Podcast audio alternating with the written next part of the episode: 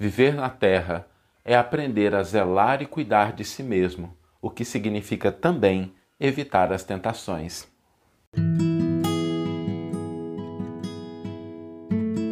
Você está ouvindo o podcast O Evangelho por Emmanuel, um podcast dedicado à interpretação e ao estudo da Boa Nova de Jesus através da contribuição do benfeitor Emmanuel.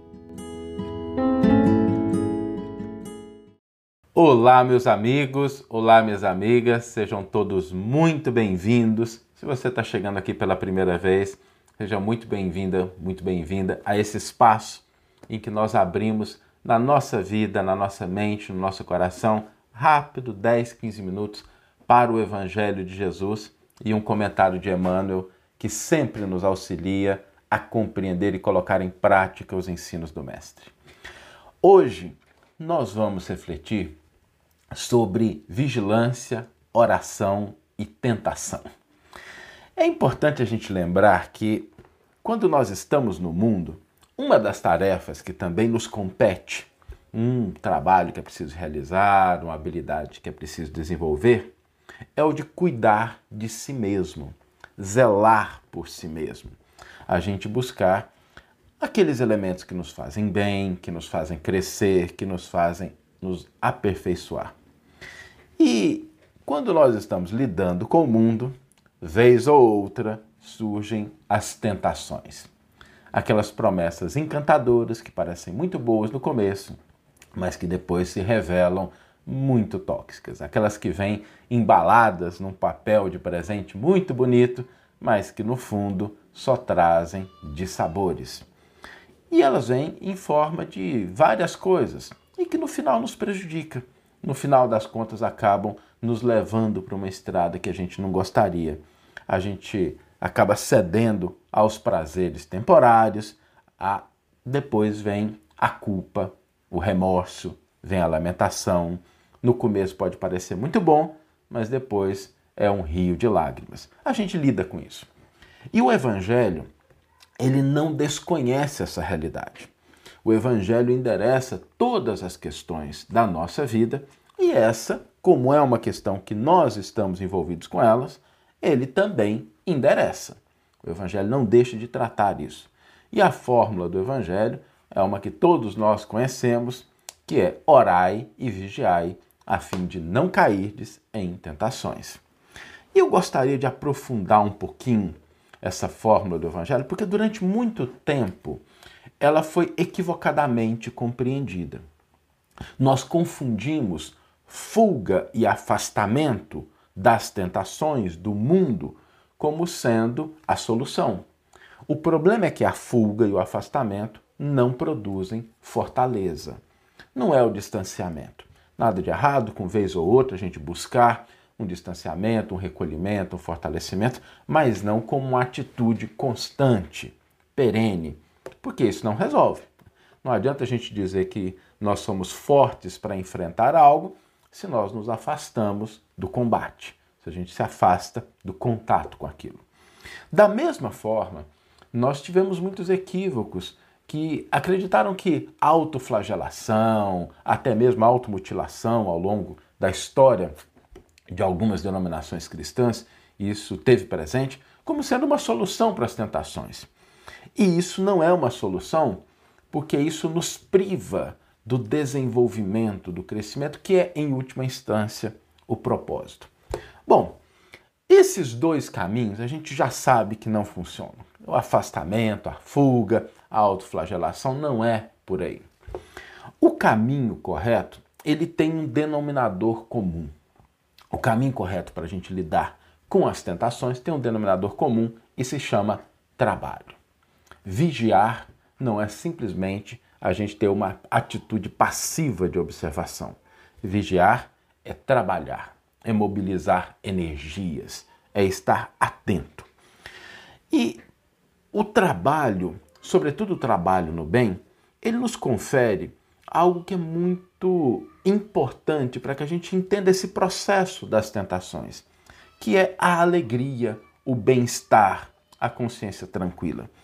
A gente não vai entrar em muitos detalhes disso, não é o objetivo, mas quando a gente está lidando com tentações, Nós não podemos ser ingênuos.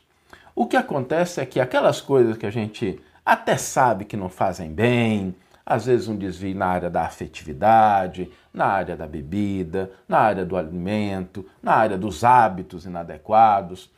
Tudo isso dispara momentaneamente alguns neurotransmissores do nosso cérebro que estão vinculados à alegria, que é a serotonina principalmente, que dá aquela sensação de alegria e de prazer. O problema é o que vem depois.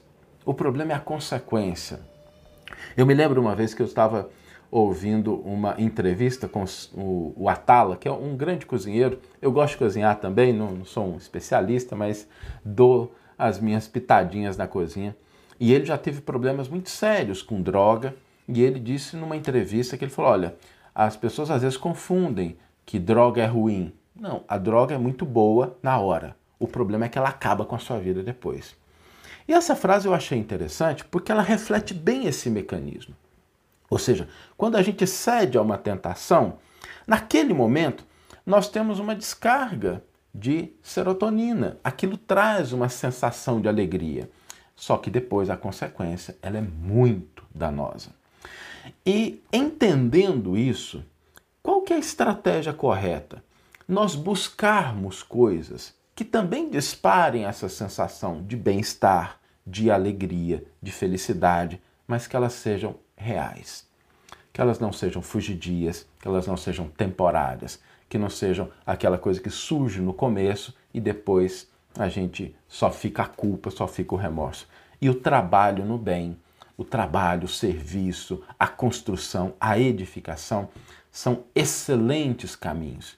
Porque quando a gente está buscando construir alguma coisa, seja qualquer coisa, seja no campo físico, no campo moral, quando a gente está edificando algo, aquilo nos dá uma alegria. Eu me lembro de quando eu era rapazinho, né, meus 11, 12 anos, eu tinha um tio meu tinha um trabalho de assistência social. A gente morava em Goiânia e tinha uma vila mutirão em Goiânia que tinha um trabalho de assistência social e a gente teve que construir o centro.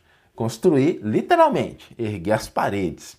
E eu me lembro quando a gente ia para lá nos sábados, nos domingos, a gente ficava o dia inteiro carregando tijolo, colocando massa, erguendo parede, colocando telha.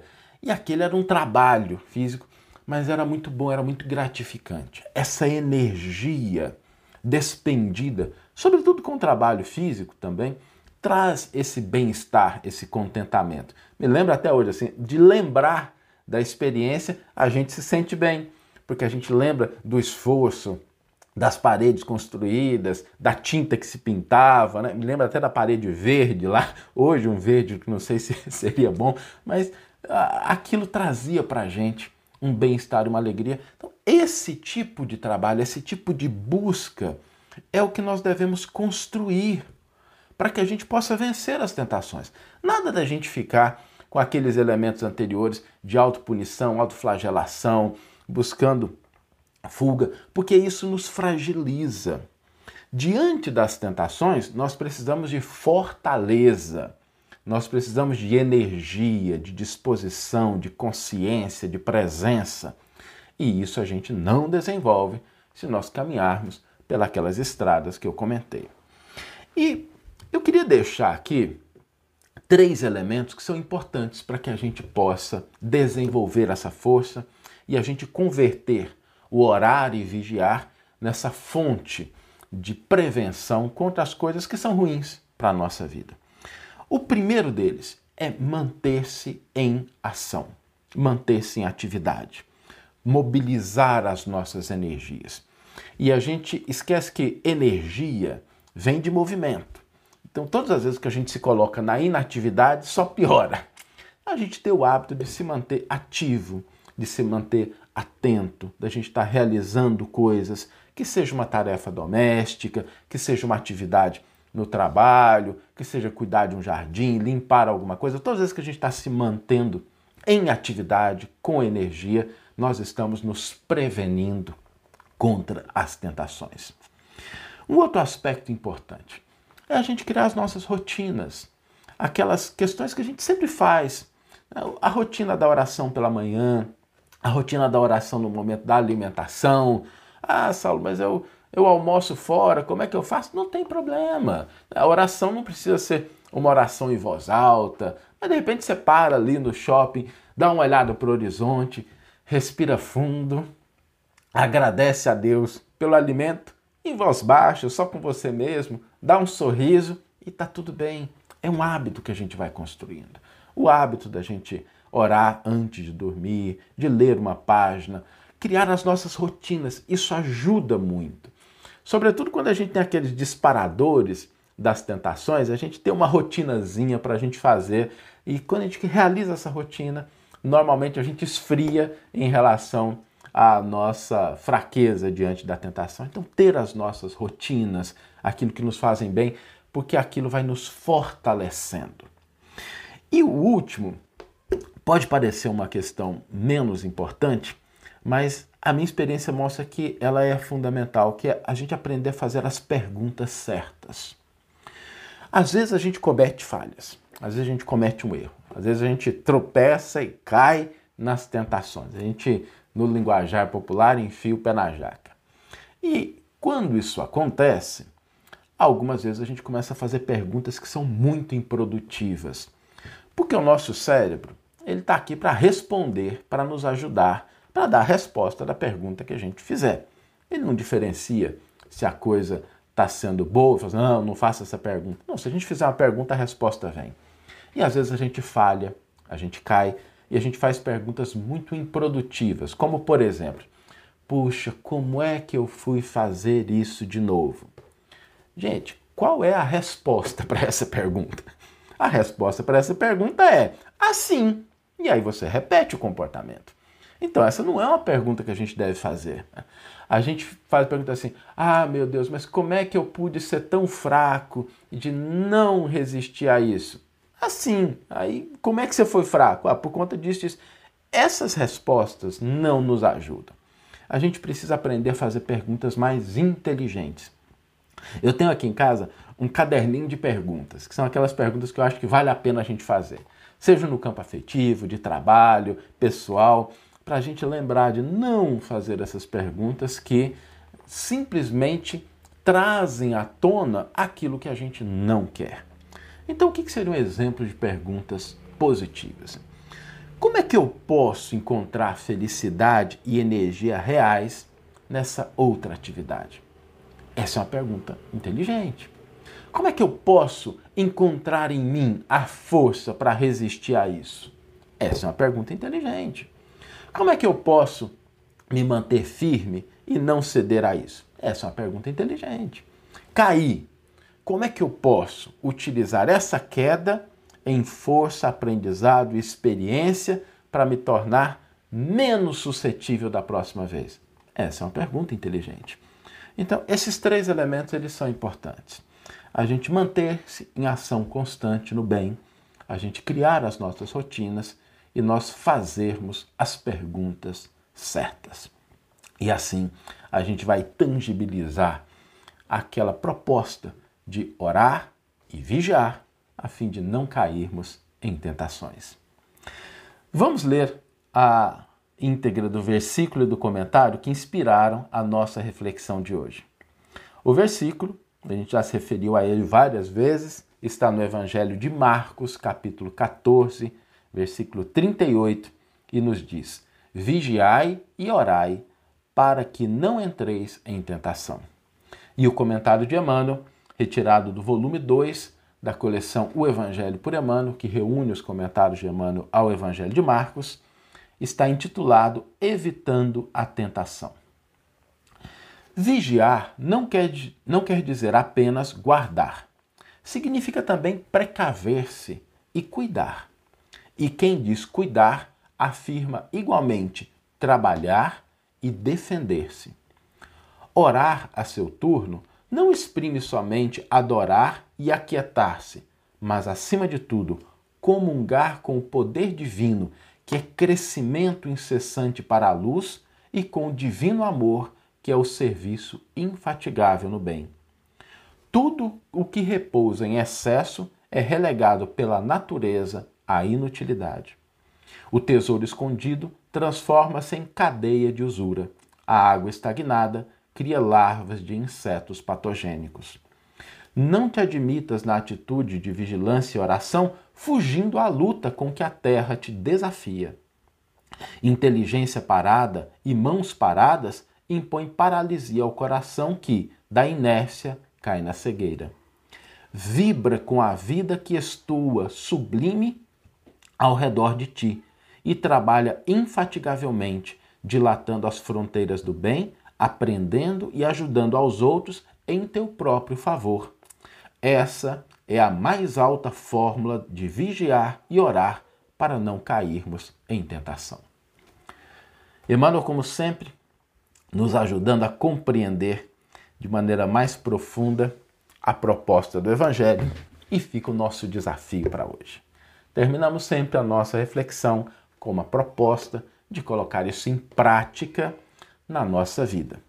O desafio para hoje é que cada um de nós crie a nossa rotininha.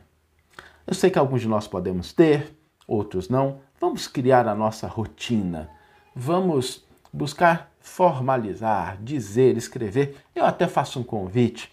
Se você está assistindo o vídeo ao vivo nas nossas reflexões, sempre às 7h35 que elas são feitas, ou se está ouvindo depois, compartilha com a gente.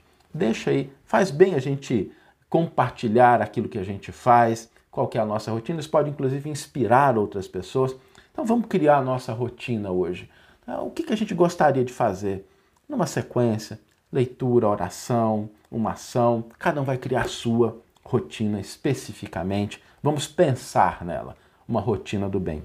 E a segunda parte. Quais são as duas perguntas que a partir de hoje eu vou fazer diante das tentações?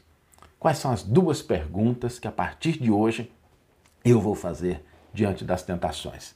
E a gente compartilhar também, porque isso pode ajudar outras pessoas. Esse, esse é o desafio de hoje. Criar a nossa rotina e pensar nas duas perguntas positivas, afirmativas, construtivas que nós vamos fazer a partir de hoje, diante das tentações que a vida nos traz nós não conseguimos fugir delas, mas nós podemos nos tornar mais fortes. Que tenhamos todos. Ah, antes, estava esquecendo né? a nossa frase do dia. Aquela frase que a gente mantém sempre para que a gente possa voltar à reflexão. A frase de hoje é: vibra com a vida que estua sublime ao redor de ti. Que tenhamos todos uma excelente manhã, uma excelente tarde ou uma excelente noite e que possamos nos encontrar no próximo episódio. Um grande abraço e até lá.